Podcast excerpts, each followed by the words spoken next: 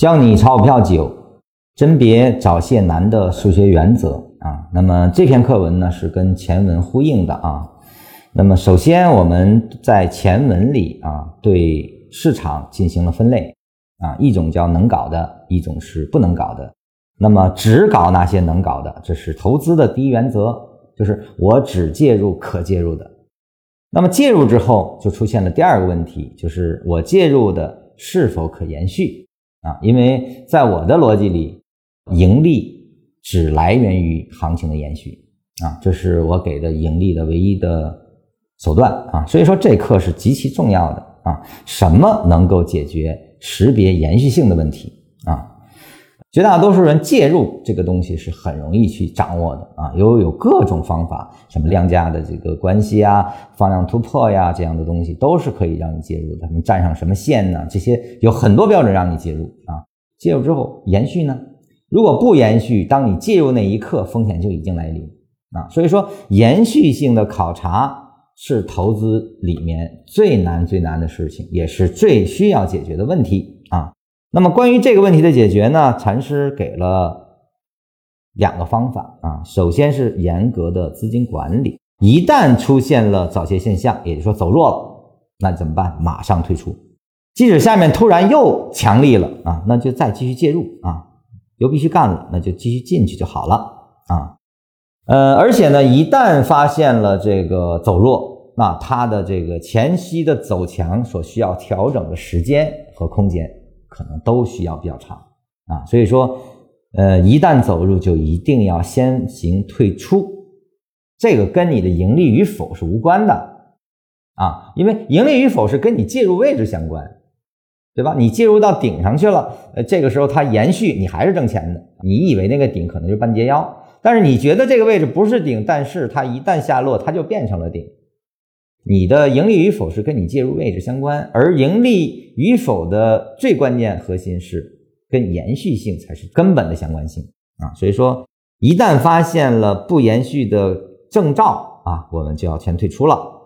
对于走势上，就是说我没有办法从其他的维度去判别延续性的分别，这个时候呢，你可以建立一套严格的分批介入和退出，这一切就变得简单了啊。这个。对应的呢是后文的分区减权啊，这个也是我们课程里反反复复在说的一套战法啊，可以大致的给大家描述一下，就是利用我们的通道加上我们的缠论的结构，建立起来一分钟、五分钟、三十分钟的三个操作级别，按照这三个操作级别，我们给的建议是一分钟分配百分之二十仓位，呃，五分钟是三十啊，那么三十分钟呢是五十的仓位。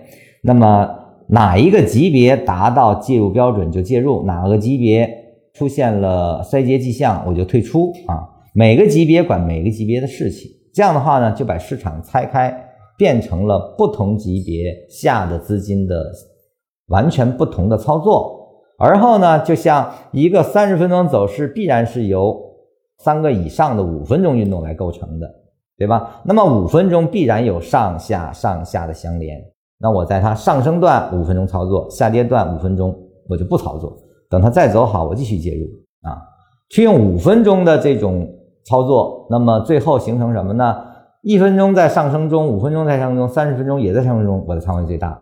在一分钟调整、五分钟调整、三十分钟未调整的时候，我的仓位已经减下来啊。通过这样的一种动态跟踪的方式，使我们的资金可以最优的达到一种叫动态平衡。啊，我们的盈利是可控的啊。当然，我们还有像这个以此为建立的，我们叫降成本啊，做 T、倒 T、正 T 的一些手法都可以用啊。实际上还是利用市场的充分的波动性来去分仓，去完成了资金管理。